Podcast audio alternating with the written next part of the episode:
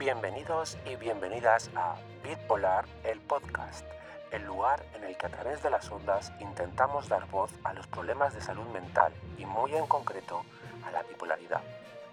Queremos acompañaros y que nos acompañéis en este camino para informar, contar experiencias y por supuesto acabar con los estigmas.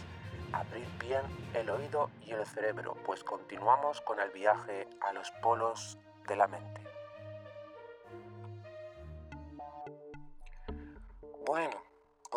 Solo en la oficina. A ver, uy, ¿qué tenemos aquí?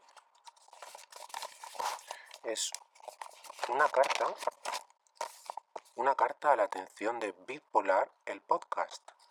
A ver, a ver. A ver. Mm, parece una petición de una oyente. Ajá. Quiere, quiere explicarle su situación a su sobrinita de siete años, sin que se quede asustada, que crezca sin prejuicios. Ajá. Firmado. Ona Ocampo. Mm, muy interesante, muy interesante. Un tema delicado pero interesante.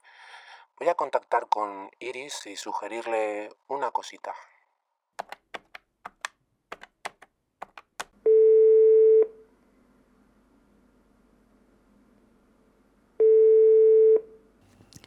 Sí, dígame. Hola, Iris. Sí, dime, soy yo, dime. Aquí la oficina de Bitpolar. ¿Crees que podrías traer a un invitado para el siguiente episodio? ¿Cómo, cómo lo ves? Sí, sí, claro, em, por supuesto, pero dime, cu- cuéntame más, ¿qué, qué sucede? Pues verás, hemos recibido una carta de una oyente y resulta que...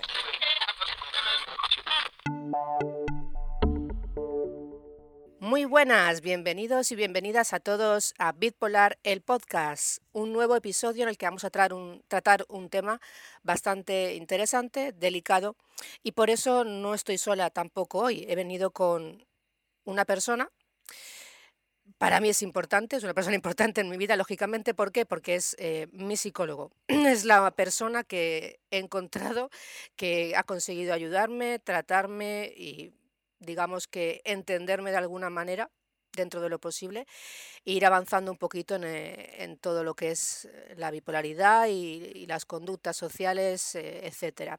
Este tema es una petición que nos ha hecho una, oyente, Ona Ocampo, en el que nos preguntaba básicamente pues cómo, bueno, su duda concreta era que tiene una sobrina pequeña de unos siete años y no quiere que crezca con prejuicios, no quiere que, que piense que, que su tía, que ella misma es una persona desequilibrada, mm, loca, bueno, todos esos nombres que todos ya conocemos. Y nos preguntaba por eso, así que hemos decidido hacer un, un programa especial para desarrollar un poquito el tema. Y bueno, os presento aquí a mi psicólogo, a Javier Erro, del Centro de Apoyo Psicológico Cambio. Está aquí en, en Valencia, España. Eh, Javier, hola, ¿estás ahí? Hola, buenas, muy buenas. Gracias, Iris, por invitarme a este programa, a tu podcast, que me parece fantástico que lo, que lo estés haciendo. Y bueno, yo ya te lo hemos comentado previamente, ¿no? Que sí que, claro que, que, bueno, soy psicólogo, se supone que soy profesional, se supone que tengo ciertos conocimientos sobre ciertos temas, ¿no? Se me, se me, se me asignan, pero sí que es verdad que no tengo la experiencia que puede tener la gente como tú o como las personas que estéis escuchando este programa. Entonces, yo simple voy, simplemente voy a dar un punto de vista que tiene que ser complementado, ¿no? Como con otros puntos de vista y, y, y nada, eso, simplemente como avisar de que, de que se tome como, como, lo que, como lo que es, como una opinión más, sino como una, una cosa cerrada. Exacto, es como, yo siempre lo he visto así, tú para mí eres un apoyo que complementa lo que me falta, es decir, tú no sabes exactamente mi experiencia, pero sabes de otras experiencias y tienes nociones, mm, digamos, más avanzadas que yo en ciertos temas y puedes ayudarme. Y en este caso es lo mismo, es compartir opiniones, él está como persona y como psicólogo, profesional y persona, pero siempre es su opinión. Cada uno luego que lo acople a, su vida y lo adapte. Bien, pues eh, aunque parezca extraño, me he dado cuenta de que este tema, cuando nos lo comentó Ona, em, la raíz creo que iba hacia el estigma, eh, los prejuicios, todo este tema, porque si no hubieran estos problemas no sería tan difícil hablar con cualquier persona de cualquier edad de diferentes temas adaptados a la edad que tengan, evidentemente. Y creo que el, mayor problema que, de donde radica esto es del estigma. Yo tengo unas reflexiones sobre el estigma, voy a compartirlas contigo, Javier, nunca lo hemos hablado en la sesión, justamente este tema.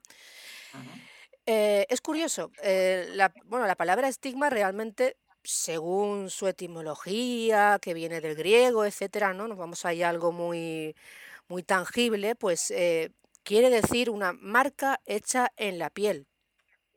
Eso sería lo que es un estigma, una marca hecha eh, en la piel. Bien, eh, en la antigüedad pues se entendía como tal, algo físico y Parece que hoy en día la palabra estigma ya no tiene, no tiene tanta relación con algo físico, sino con algo más psicológico, emocional, social.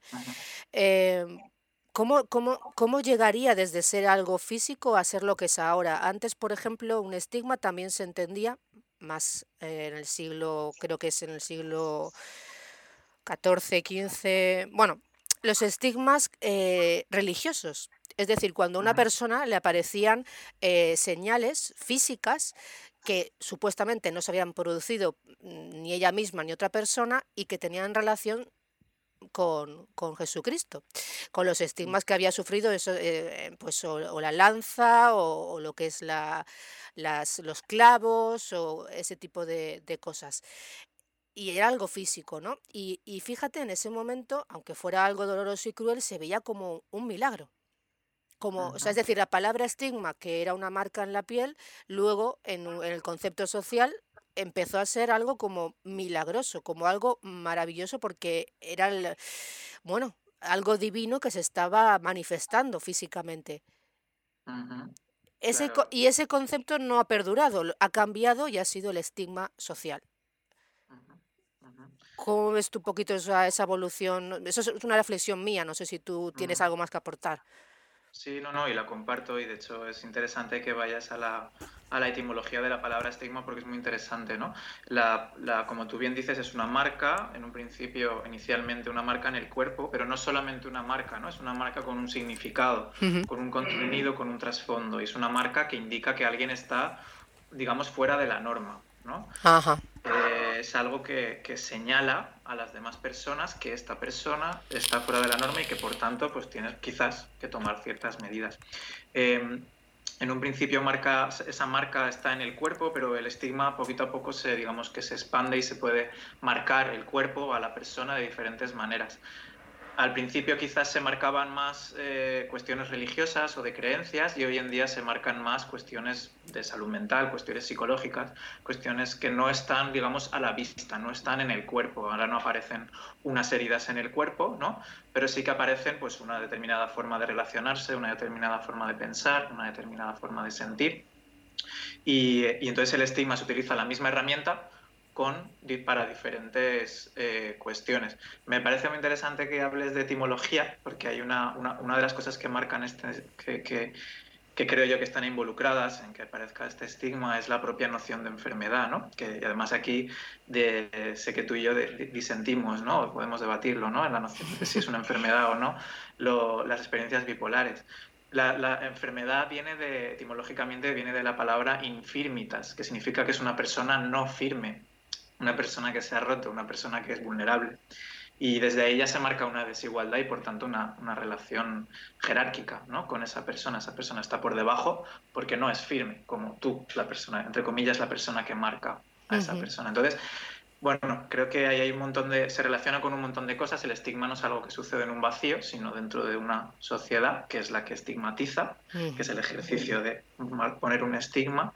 Y, ahí se pueden leer muchísimas más causas, ¿no? que no solamente tiene que ver con las experiencias, sino con qué significado se le asignan a esas experiencias, a esa forma de pensar, a esa forma de sentir dentro de la sociedad. Habría que ver por qué determinadas experiencias se estigmatizan y por qué otras experiencias no se estigmatizan. Porque hay experiencias que se les llama enfermedad y por qué hay otras que no. Eso sería un debate mucho, mucho más amplio, sí. Eh, eh, una cosa que has, que has dado, que has dicho, la voy a recuperar porque em, me ha venido que quizá también eh, también es un tema cultural.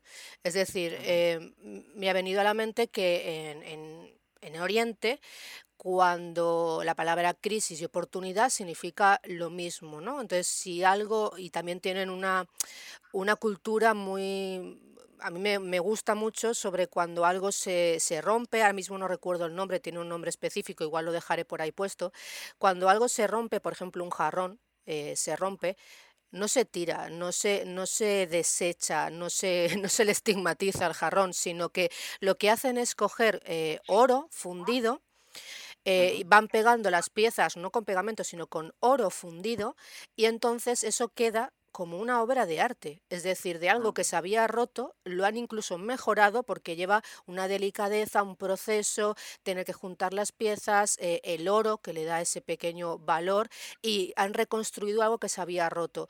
Esto me ha venido en la mente por el tema que has comentado de, de dónde venía la palabra enfermedad.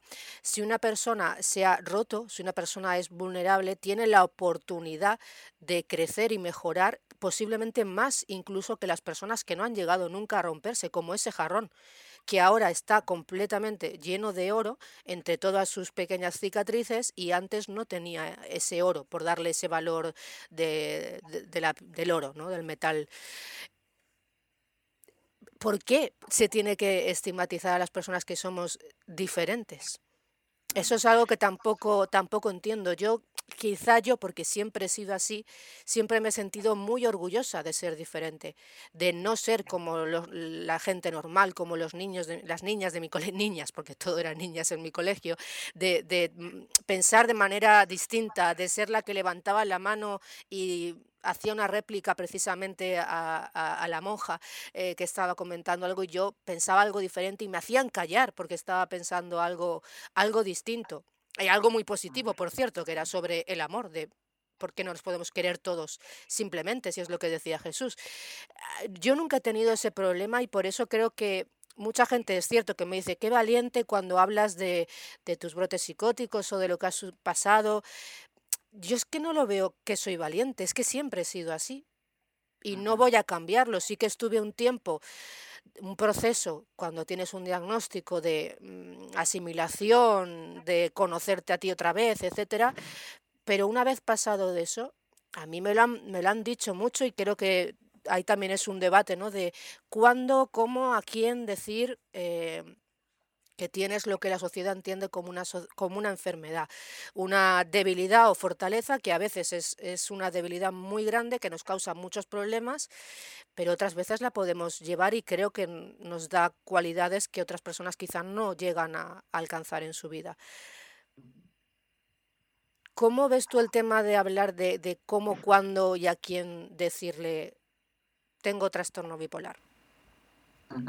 Claro, eh, lo primero es hacer el ejercicio que has hecho tú, de, a, través de mucho tiempo y de mucho darle vueltas, de, reconocer cuál es esa experiencia y conocerse ¿no? a uno mismo o a una misma qué es lo que le sucede. No caer tampoco como en la categoría de todas las personas con experiencias bipolares tenemos las mismas experiencias. Como bien sabes, hay un elenco súper amplio de experiencias muy variadas. Eh, entonces, lo primero es eso, conocer qué es lo que uno es lo que uno está pasando. Y para eso igual a veces hay que desarrollar un lenguaje un lenguaje propio. Y creo que si el lenguaje que se desarrolla es propio si el lenguaje que se desarrolla es uno legítimo para uno mismo o para una misma después a la hora de expresarlo a otras personas va a ser bien expresado porque lo estás expresando en tus propias palabras si tú le dices a una persona, mira, tengo trastorno bipolar, y la persona, quizás tú no, pero la persona tiene achacado al término trastorno bipolar toda una serie de creencias, pues evidentemente pues te va a estigmatizar, ¿no? Eh, si tú hablas de tus experiencias que para ti son legítimas, que tú crees que es considerado, que es adecuado tener, el hecho de tenerlas, aunque luego te puedan generar un malestar, ¿no? Y que de hecho pues las afrontas para intentar eliminar o reducir ese malestar, ese sufrimiento que generan, pero no el hecho de tenerlas, el hecho de tenerlas no, no, debería ser cuestionado. Ese es el problema, yo creo, del estigma, que es que se cuestiona el hecho de tener esas experiencias, no se cuestiona el malestar que generan.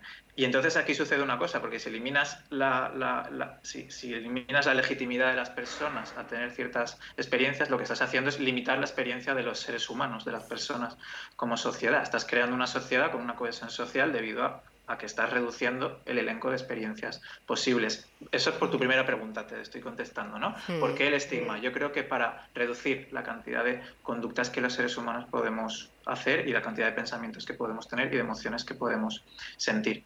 Hay algo de, de las experiencias bipolares o psicóticas o lo que sea que, que tienen algo de, no normativo, que tienen algo de ir más allá, que tienen algo que las otras personas no tienen. Y eso siempre da miedo ¿no? a las personas que no tienen ese tipo de experiencias. Aunque también eso es muy cuestionable, porque también se podría hablar de estos continuos entre un tipo de experiencias y, las, y las personas que supuestamente no las han tenido, mm. ¿no? Pero bueno, eso también es otro debate. Sí, justo en, en, el anterior episodio hablé con, con, con, Pablo, el chico con el que yo estuve en Londres, cuando yo sufrí mi primer brote psicótico y yo no era consciente de, de nada, ni era diagnosticada, ni tenía eh, nada en absoluto y, y evidentemente él me conoció también en un momento de hipomanía. Y estuvimos conversando de cómo vivió él y cómo viví yo la situación y cómo una cosa que me gustó mucho que comentó fue que que si eso, estos temas de salud mental se hablaran más, si él hubiera tenido más información, si le hubiera ocurrido alguna vez algún familiar, algún amigo, hubiera tenido ese tema más cercano, porque dice que él lo tenía pues como la gente, digamos, fuera de todo esto, que lo ve pues como que, como las películas, ¿no? Que estás en un manicomio ahí eh, ah, con, con, con, la, ya lo diré, con la chaqueta metálica, ¿sabes? Con la con la camisa de fuerza, sí, con la camisa de fuerza y, y, claro, eh, no es eso, al menos hoy en día, gracias a Dios, no es, no es lo que era eh, hace, un, hace un tiempo. Pero él dijo que si hubiera tenido quizá esa información más normalizada o simplemente la información porque ni siquiera la tenía, hubiera podido a lo mejor estar más atento o darse cuenta de que lo que me ocurría ya se salía de la norma. Lo que estábamos diciendo de que para él, él lo achacaba a un estrés, a un comportamiento, al estar fuera de casa, fuera de la familia con, en Navidad. Eh, lo intentaba justificar de alguna manera, pero ya eran comportamientos que se salían mucho de la norma y él no, no pudo, no, no, no pudo darse cuenta. Con el tiempo, mirando hacia atrás, dice, sí, claro, o sea, es decir, ahora tú me lo explicas y yo lo recuerdo y encaja perfectamente, no estabas nada bien, pero en aquel momento no se veía. Por lo que decíamos de, de, las conductas dentro, fuera de la norma. A veces están también más en la cabeza que, que en lo que hacemos fuera, ¿eh? en, en el trastorno bipolar, al menos en mi caso. Claro, claro, y tiene que ver con eso, con, con, con si generan malestar o no generan malestar. He conocido personas con experiencias, pues con alucinaciones, con escucha de voces, por ejemplo, que, que, para, que a veces pueden ser experiencias muy complicadas de manejar, ¿no? Y que generan cierto malestar, a veces malestares muy intensos, no estoy intentando minimizar las experiencias, pero también es verdad que hay muchas veces que, que, no generan malestar y que de hecho muchas veces incluso conozco gente que las voces les han dado consejos maravillosos. Yo he tenido, yo he tenido de ambas, yo he tenido de ambas experiencias. El problema es que las personas a mi alrededor nunca lo veían como algo agradable. Claro, por el, estigma, por el estigma, a eso me refiero, que tú tienes la capacidad de saber, porque es tu propia experiencia, la complejidad que entraña, las diferentes matices en los diferentes momentos, las diferentes experiencias que tienes, cada una tiene un montón de contenidos y un montón de, de trasfondo y un montón de significados para ti diferentes para las personas que lo vemos desde fuera, no, tendemos a categorizarlo, ¿no? este tipo de experiencias son de persona que está mal y por lo tanto son malas en sí mismas, como el hecho de que aparezcan son malas. Y creo que hay que hacer un ejercicio de saber diferenciar cuando las experiencias son malas y cuando no lo son. Y cuando no lo son, pues no hay, no hay por qué tocarlas, en principio. Vale, también por algo que has, que has comentado, eh, creo, ¿tú crees que para poder hablar de estos temas de una forma asertiva, expresar lo que sentimos de una forma correcta, esas experiencias, lo primero y lo principal sería que la persona fuera la que estuviera totalmente eh, desestigmatizada. Es decir, también hay un autoestigma que nos imponemos y creo que hasta que eso no se elimina, no vamos a ser capaces de expresar correctamente lo que nos sucede, cómo nos sentimos y, y que bueno, nos ha tocado esto en nuestra vida y tenemos que seguir con ella como, como podamos. ¿Crees que el primer trabajo es interno, verdad? Es decir, una persona que a lo mejor no lo tiene todavía asimilado del todo, piensa que sí, pero todavía se hace la típica pregunta de ¿hasta cuándo? Mm, ¿Otro episodio? ¿Y, por qué otro? Es que eh, yo lo digo muy claramente, chicos, chicas, va a ser así, siempre va a cambiar el nivel, la intensidad, vais a poder diferenciarlos antes, después, vais a estar en tratamiento, no, con terapia, con ayuda, pero siempre va a ser así. No os preguntéis hasta cuándo va a durar esto. No os preguntéis otra vez estoy en depresión, otra... Quitaros esas preguntas porque están haciendo que de verdad no asumáis y no aceptéis cómo sois o qué es lo que os ha tocado vivir en esta vida. Llamémosle enfermedad, llamémosle X, es que es así. ¿Tú crees que el proceso primero es interno, verdad? Si no, es, es imposible que puedas transmitir confianza a una persona si tú no tienes confianza en ti misma. Claro. Es un trabajo interno eh, y también colectivo, ¿no? Porque creo que también, por ejemplo, una cosa que, hace tu, programa es justamente que, que, algo que es interno y propio y personal se convierta en algo colectivo. Hay personas que gracias a escucharte a ti pues va a acabar reflexionando sobre determinadas cuestiones que le va a ayudar a hacer un, trabajo interno. Igual que tú, también pues escucharías a personas o buscarías materiales o reflexionarías sobre determinados temas, ¿no? Entonces, es por una parte interno, ¿no? La primera fase, el primer paso entiendo, claro que sí, que es interno, ¿no? Eh, y es muy difícil también, como que creo que no hay que establecer una dicotomía en plan tengo estigma, no tengo estigma, ¿no? porque no hay, no hay creo que no hay ningún punto en el cual se pueda marcar una línea divisoria muy clara cuando acaba una cosa y empieza la siguiente. Creo que la línea está muy difuminada y que, y que es un continuo, ¿no? Tenemos más autoestigma o tenemos menos autoestima y ahí vamos variando. Yo creo que el estigma al 100%, en la sociedad actual que vivimos, creo que no se puede eliminar al 100% opino eso, también esto es debatible.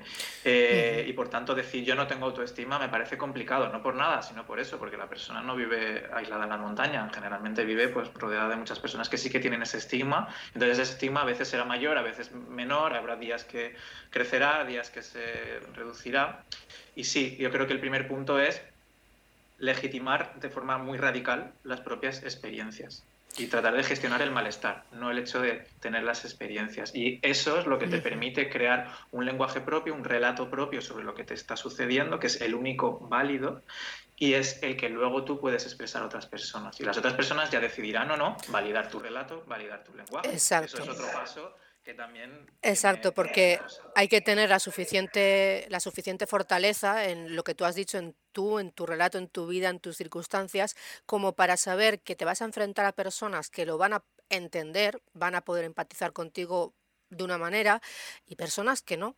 Y tú ser lo suficientemente fuerte como para que esas personas que no, no te destruyan lo que has construido que no te afecte. Y eso creo que es muy importante. Y cuesta, cuesta también llegar a eso. Yo ya te digo, no, no es que lo tenga fácil, es que siempre he sido de una manera que me ha, me ha ayudado a que esto lo llevara quizá mejor que otras personas que, que puedan tenerlo más complicado por su entorno, por su vida o por cómo han sido esas personas. Yo es como si, me, o sea, igual que me pondría una bandera del orgullo, del orgullo del arco iris, me pondría la bandera diciendo soy bipolar. O sea, es que no me importa. ¿Que tengo la etiqueta? Pues la tengo. ¿Te explico lo que es? Ven aquí, te lo explico. O sea, eh, ¿quieres que te informarte? Yo te informo. o sea, yo, mm, yo lo veo así. He llegado a un punto de, de, de no esconderme en absoluto, de no verlo como... Es decir, se trata como una enfermedad, por lo que tú has comentado, pero no pensar yo que es que yo tengo un problema. Es decir, me ha tocado vivir con esto, pero yo no tengo la culpa. Yo, yo no tengo la culpa. Las personas que tenemos eh, cualquier problema de salud mental, la mayoría de veces no tenemos la culpa, por no decir nunca.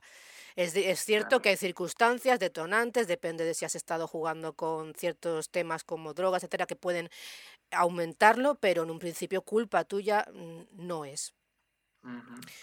Creo que mucha gente tiene ese sentimiento de, de, culpa. Quizá lo que tú has dicho, porque no sabemos a lo mejor separar también lo que es eh, la, experiencia o, lo que hemos sentido de, no sé cómo expresarlo, eh, esa, esa diferencia de... No es que no tengamos la culpa de lo que hayamos hecho, sino que no tenemos la culpa de haber entrado en esos estados. Sí, que, no, que, no, deberían no deberíais de ser las personas señaladas por el hecho de tener ciertas experiencias. Se puede hablar sobre las experiencias, se puede hablar sobre el malestar o el sufrimiento que generan las experiencias, se puede hablar sobre herramientas, pero lo que no puede hacer es cuestionar a una persona. Se puede aprender se puede aprender a que no ocurran de esa manera o no ocurran así otra vez, eh, pero yo sé que muchas personas pensamos en nuestro pasado en momentos de, sobre todo de, hipomanía, manía, manía aguda, que hemos hecho cosas que, que, no haríamos como personas conscientes y plenas en, en, el momento actual y sientes cierta culpa quizá de si no hubiera hecho esto, si no hubiera hecho aquello. Eh, eh, yo, yo eso lo entiendo, pero creo que quizás sí que hay que hacer ese barrido, ¿no? Y, comprenderlo, verlo en la situación en la que se estaba en ese momento. Yo, a mí me ha venido muy bien hacerme la línea temporal, ¿no? De qué sucedió antes de esto para que yo acabara haciendo esto. Y de esa manera iba entendiendo mi propia historia, mi propio contexto y por qué llegué a ese punto. No es darle una justificación, pero en cierta manera sí, porque entiendes por qué sucedió.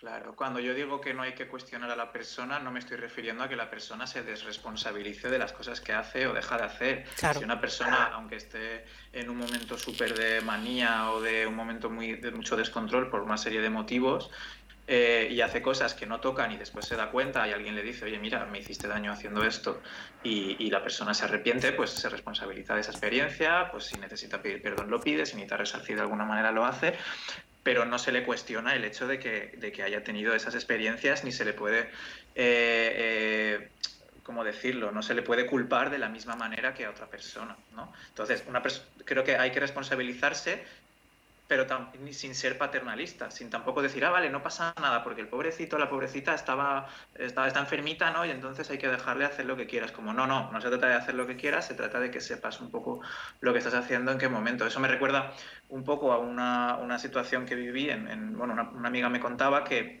que una, una, una, amiga suya se había encontrado por la calle con una persona pues, que estaría diagnosticada de alguna cosa y que estaba en un momento, en algún tipo de brote, en algún momento de crisis, que se notaba, ¿no? cosas que decía y cómo se comportaba, y le, y le pegó un guantazo, ¿no? Le pegó un, le pegó un golpe. Eh, y claro, era como, como que ella misma decía que le justificaba, que de alguna manera no quería eh, decir, claro, porque el hombre no estaba bajo control, no, estaba, no sabía lo que hacía. Es como, bueno, no sabía lo que hacía, no lo sé si lo sabía o no, habría que preguntarle primero. Y segundo, es su responsabilidad, de todas maneras, ¿no? Porque si no, también estás ejerciendo ese paternalismo, también es, el mismo estigma pensar que una persona eh, eh, no es capaz de controlar las situaciones o, o, no tiene la responsabilidad de como si no fuese una persona adulta, madura y con, todas las de la ley. De esa manera se está minus, minusvalorando a la persona, es decir, se le está haciendo mm, de, menos, ¿no? Ay, pobrecita. Sí, yo mira, justo esto que, acabas de comentar, eh, yo tengo muchas lagunas, es curioso.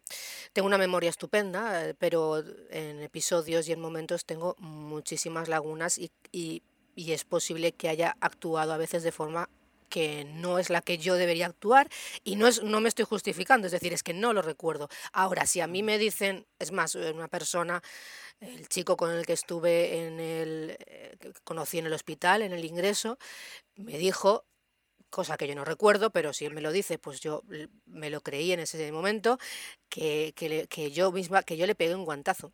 era un momento de celos porque estaba hablando él con otra chica y yo mm, en algún momento de mi subida a tope me acerqué a él y cogí y le pegué un guantazo y me fui. Eh, ¿Yo lo recuerdo? No. ¿Él lo recuerda? Sí. Pues le pedí perdón, es decir, lo siento, digo yo, digo, yo no soy así y yo no haría eso en, en mis cabales, pero si lo hice, de verdad que lo siento. Yo no, no me imagino haciéndolo, pero si lo hice, lo siento, no estaba en mis cabales. Te sientes mal por un segundo por lo que has hecho, pero es decir, hablas con la persona y, ya está. Lo que no voy a hacer es decirle, no, no, no, eso es imposible, yo nunca haría eso. A ver, yo nunca haría eso, pero en esos estados yo no sé qué soy capaz de hacer. O sea, no, no, no lo puedo saber. Entonces, mm, lo tengo que asumir y, pedirle perdón si, si, si, lo hice, pedirle perdón. Es, complicado también eso a veces, ¿eh? cuando actuamos de esta manera. Es que, que no recordamos, es que no lo recordamos a veces. Claro, y por eso no se te puede decir, no se te puede tachar en plan de Iris, eres una persona agresiva o violenta, porque no, no. es ese momento, ¿no? Y, y, pero tampoco se te puede decir, ah, no, tranquila, no pasa nada porque sí que pasa. Claro. Entonces es un poco como tratar a una persona, pues como una persona adulta. ¿Cómo lo harías con cualquier persona que tuviese o no experiencias bipolares? Pues le dirías tú, como una persona que va super, no tiene ningún tipo de problema de salud mental, pero se pone muy borracha y de repente hace cosas que no tocan hombre, pues esa persona tendrá también cierta dosis de responsabilidad, ¿no? No le puedes decir que esa persona es así siempre, porque no es verdad, pero tampoco puedes decir que esa persona no ha hecho nada y como si no pasara nada, ¿no? Entonces, bueno, eso es un tema súper super interesante también, ¿no? De, cómo se generan los discursos de la culpa, los discursos de la responsabilidad y la desresponsabilidad. Sí, sí, sí, sí. Yo muchas veces pongo el ejemplo de, del alcohol también, porque como es la droga eh, aceptada socialmente, se puede poner como ejemplo de estados un poquito eh, alterados de, de, la mente sin, sin entrar en una problemática, pero, pero muchas veces es similar porque te desinhibes, no tienes em, tanta conciencia, tanta es muy similar a cuando estás en un estado de, de manía eh, muy subida nos vamos a meter un poquito ya en el tema de cómo tratar esto una vez ya hemos eh, hecho nuestro proceso interno, asimilado nuestro problema, eh, superado y convertirlo quizá en una oportunidad, como hemos hablado antes, en lugar de en un problema, eh, una forma de crecimiento, de aprendizaje, de mejora continua.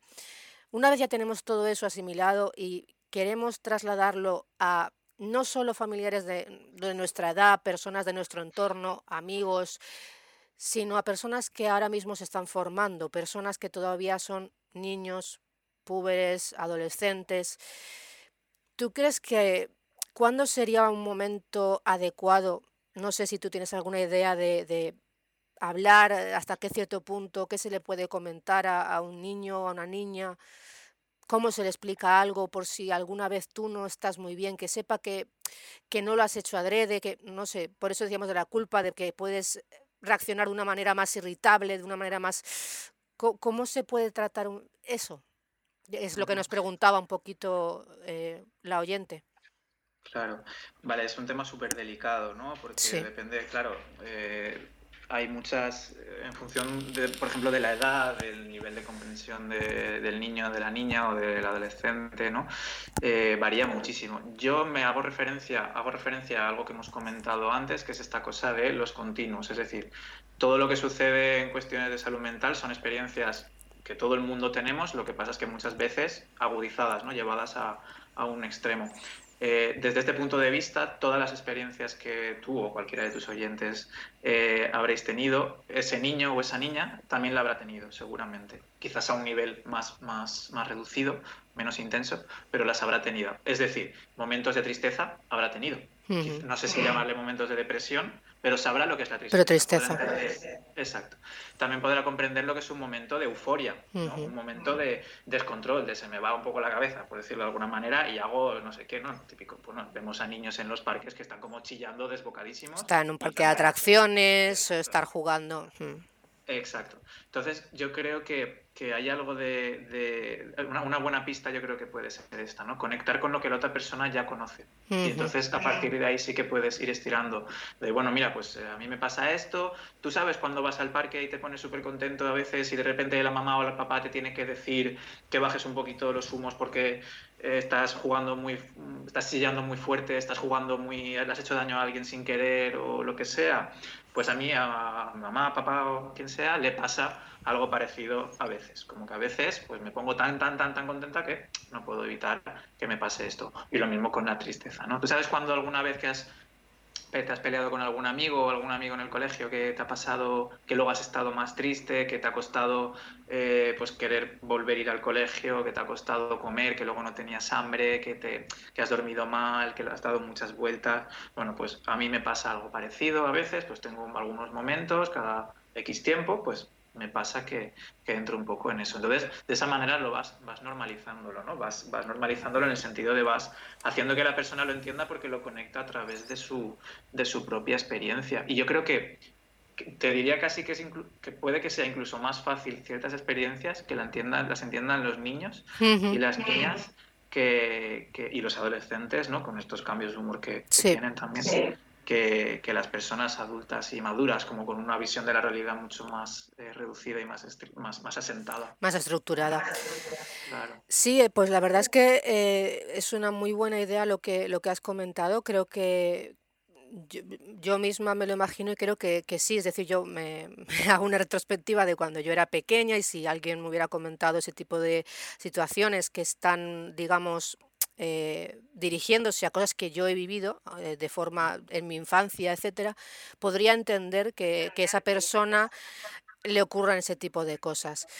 Me, me parece una buena forma de, de, conectar y creo que también un punto sería no, no, no creo que sea algo como para eh, yo, desde mi punto de vista, coger, coger a, al, al niño, a la niña, a tu hijo, a tu sobrino, a tu sobrina y, y sentarlo y estar una tarde entera hablando con él del tema. No, no lo veo como que eso, eso creo que puede generar eh, más, no confusión, pero sí una, una sensación de que es algo grave, de que mm, de darle más gravedad quizá de la que de la que se, tú pretendes darle, porque tú a lo mejor lo que quieres es explicar y explicar y a lo mejor lo que estás haciendo es avasallar demasiado al niño o a la niña. Quizá de esta manera, eh, explicándose los momentos puntuales, recordándoselo de vez en cuando, normalizándolo, es una manera en la que ese niño va a poder crecer viendo que esas conductas, bueno, no es que sean lo indicado en una persona mayor, pero que se pueden entender y que al final lo va a ir entendiendo con el tiempo y quizá más adelante en la adolescencia ya decirle, eh, es que existen diagnósticos, no sé cómo decirlo, existen diagnósticos y lo que tú sabes que le pasa a la tía, que a veces le ocurre esto, a veces está muy, muy triste, muy triste y a veces tal, pues esto tiene un nombre. Pero creo que es una buena manera lo de no hacerlo ni de, de golpe, sino poco a poco normalizándole y esa persona cuando luego se lo digas te dirá, ah, pues, pues vale, pues se llama así lo que te pasa, pues pues bien, o sea, no le verá más, más importancia ni más gravedad de la que, de la que tiene. Claro, es lo que estábamos comentando antes, lo del trabajo interno. Si tú tienes claro, yo creo, ¿eh? por lo que he visto, la experiencia que he tenido con personas que me han narrado esto, si tú tienes claro cuál es ¿Cuáles son tus experiencias? ¿Tienes una forma propia de comprenderlas, un relato propio? ¿Tienes ¿Te das tú a ti misma o a ti mismo la legitimidad absoluta y completa de aceptar que esas experiencias están ahí, ¿no? Y aceptar también todas las dificultades que pueden suponer? Eso, cuando lo expresas, se va a transmitir también. Se va a transmitir que esas experiencias son legítimas, se va a transmitir que esas experiencias son parte de la persona y que por tanto no hay por qué castigarlas en, el mal sentido, ¿no? Y, yo creo que es la mejor forma de que se comunique de una forma de una forma adecuada. Si tú lo dices con un lenguaje que no es tuyo, si tú lo que estás hablando es de unas experiencias y al mismo tiempo que las expresas las estás como criticando, las estás como tachando de incorrectas, estás diciendo que no son adecuadas, que no son que no es, que no es lo que hay que hacer, eso es lo que el chaval o la chavala va, va, va a recoger.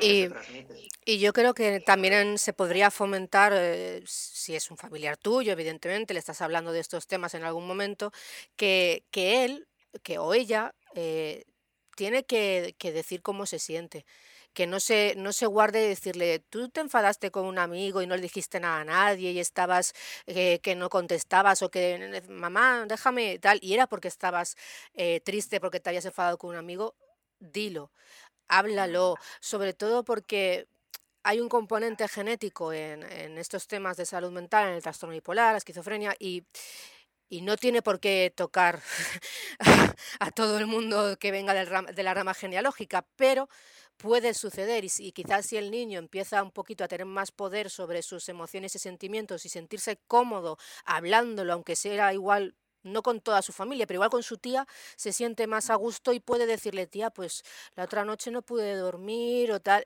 Puede sentirse más abierto en ese aspecto y quizá en su adolescencia, cuando vaya creciendo, él mismo vaya pudiendo gestionar mejor esas emociones. Mm, no sé si también lo ves que también podría ser positivo en ese aspecto. Pueda tener un problema el chiquillo o no, es decir, simplemente muchas veces eh, le damos mucha más importancia, pues eh, a lo mejor lo que tú decías, al hecho de que ha discutido con un amigo y por qué ha discutido, no, pero ¿y cómo se siente él? O sea, ¿cómo se siente él después de eso? ¿Se arrepiente? ¿Piensa que ha hecho mal? ¿Se siente culpable? ¿Siente una pena? E, eso es lo que se le resta importancia y creo que de esta manera podríamos hacer que, ese niño, esa niña, viera que eso es importante. Claro. Hay una cosa muy importante que has mencionado, que es la que, a mí me gusta nombrarla como la capacidad de agencia. Es decir, no, nombra, no, no, no transmitir lo que está sucediendo al niño o la niña como si fuese algo completamente fuera del control de todo el mundo, ¿no? Sino como algo en lo cual él o ella también puede estar involucrado. Es decir, también dotar de herramientas y decir, mira, cuando tú veas que la tía, la mamá, la, el papá o lo que sea está eh, en uno de estos momentos y tú lo ves porque te lo he explicado, pues puedes venir y decirme esto. Puedes preguntarme qué me pasa puedes expresarme si tienes algún miedo, si tienes alguna cuestión que quieras comentarme en ese momento, ¿no? Dar herramientas a la persona, al, niño, a la niña o al adolescente, para que, para que pueda tener también cierto margen de acción dentro de las situaciones. Y también por esto que tú estás comentando, eh, sobre si el, si el trastorno bipolar, las experiencias bipolares son genéticas, ¿no? Eh, yo no sé si son genéticas o no, no, la verdad es porque ya sabes que no estoy muy puesto en esto de la, de la biología, pero aunque lo fuera, precisamente, igual precisamente porque son genéticas, habría que hacer muchísimo más esfuerzo en concretar las experiencias y nombrarlas con un lenguaje propio, porque si esa persona, ese niño o esa niña, unos años después, va a desarrollar experiencias bipolares, lo mejor es que tenga un buen cajón de, herramientas, ¿no? En lugar de cuatro ideas mal puestas Y, no, y, no, y no elaboradas por él mismo, ni por ella misma, ni con la persona que lo diagnosticada, que para que, para que sepa mejor de qué va, de qué va la cosa. Exacto. Ah, yo recuerdo mi preadolescencia, adolescencia y en mis diarios, que yo escribía en todo, todos los días, eh, bueno, todos los días escribía ahí en el diario, eh, lo que más se repetía eh, era qué que, que, me pasaba.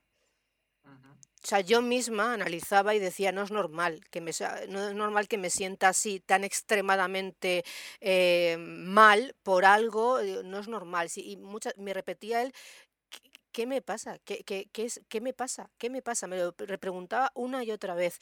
Quizás si hubiera tenido un poquito más de información de que esas emociones no, no es que no, no entraban dentro de la norma, no entraban de, de, la escala de 0 a 100, sino que iban de 0 a un millón, pero, pero que existían, que podían existir, que, que tenía que, que, que decirlo, que tenía que expresarlo, tenía que hacer algo hubiera sido diferente. Yo solo me quedaba en que, en que era demasiado y que tenía que encajar en ese cajoncito de 0 a 100 y estar ahí dentro y por qué no podía hacerlo, por qué no podía hacerlo. Y yo me esforzaba y no podía, no podía. Entonces, y son sentimientos, eso tampoco eran, luego deriva en conductas, sentimientos, emociones y luego derivaba en conductas, en, en anorexia, en tipo de cosas. Entonces, era todo por encajar en esa escala del 0 a 100, porque no entendía que podía ser un poco más, un poco menos, o que algo me podía estar pasando como para salirme de, esa escala.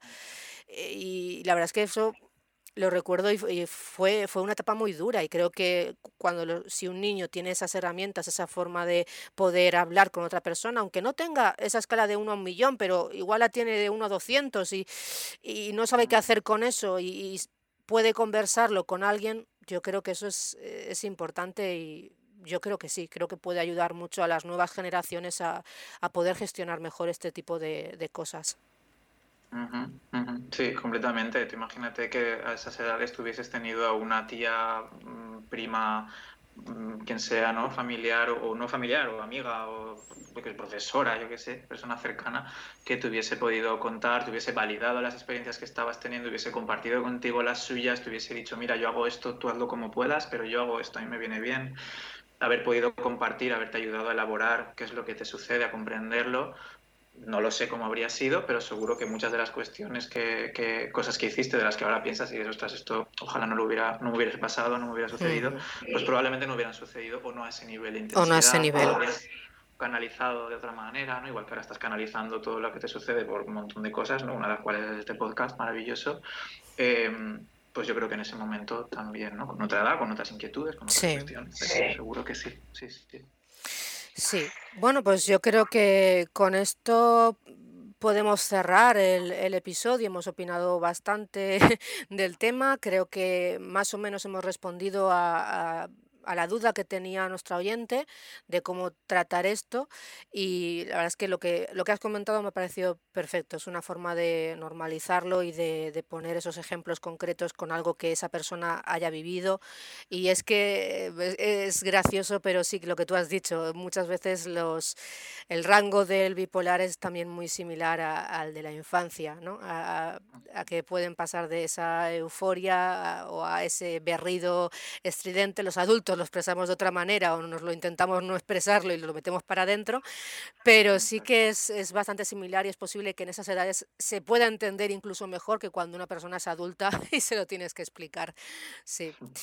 Bueno, pues nada, eh, simplemente recordaros que estamos teniendo posts diarios en Instagram con información sobre salud mental, el trastorno bipolar, estamos dando herramientas, eh, tips y bueno, generando un poquito de, de conversación. Tenemos un chat y un canal en Telegram que si se anima la cosa, pues haremos, haremos cositas nuevas ahí dentro. Se pueden proponer temas, experiencias que queráis contarnos y bueno, eh, creo que eso es todo y dar las gracias a, Javier por este rato que ha estado con nosotros. Esperamos que os haya servido a, mí sí, o sea, yo cada vez que hablo con él descubro algo nuevo, aunque sea algo, algo, algo pequeño, algo, algo nuevo aprendo y eso me, encanta. Es, es, cierto, nuestras sesiones, cada vez que voy con todo preparado y le cuento todo y estoy hablando horas y horas, bueno, horas y horas no, pero hablo muchísimo y a lo mejor solo un detalle que él me dice de eh, esto, digo, ahí va pues esto quizá, esto no lo he hecho, esto no lo he probado, pues vaya, eh, y ese, solo por ese detalle ya vale la pena toda, toda la sesión. Y, y, bueno, de verdad Javier, muchas gracias por tu tiempo, nos vemos tú y yo en la próxima sesión nuestra, porque aquí parece muchas veces como que no, no quiero que nadie, o sea, yo siempre lo digo, digo que oye, que yo no es que yo no es que sea aquí, que esté curada, que esté eh, genial, yo tengo mis problemas como todos eh, constantemente, pero lo que intento es pues vivir con ellos de la mejor manera posible y una de esas formas es con una terapia, con una persona con la que puedas confiar, contándole lo que te ocurre y que te ayude eh, en, tus situaciones cotidianas. Y, bueno, la farmacoterapia, mientras sea necesaria, también está ahí. Así que... Pues nada, muchas gracias, muchas gracias a ti por, por bueno, invitarme, por toda esta conversación tan, tan interesante. Gracias por hacerme la pelota también. Y, nada, te hago yo también la pelota, que yo también descubro un montón de, de, cosas, ¿no? Una cosa que yo hago es que cuando aprendo algo de, de una de las personas que acuden a, a consulta, siempre intento luego, pues... Eh, expresárselo a otras personas, ¿no? También para que haya una especie de, de ayuda invisible, de, de red invisible que, Qué, bonito, porque iba, iba a decir, eh, él no me paga por hacerle la pelota, pero luego he dicho, bueno, yo sí que le pago a él para que...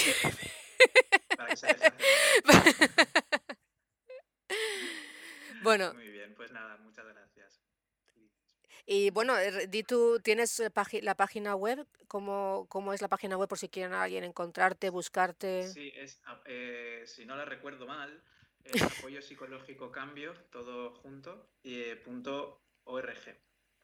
Vale, si no eh, ponéis en, Google, googleáis, googleáis Centro de Apoyo Psicológico Cambio y, ahí, ahí lo tenéis.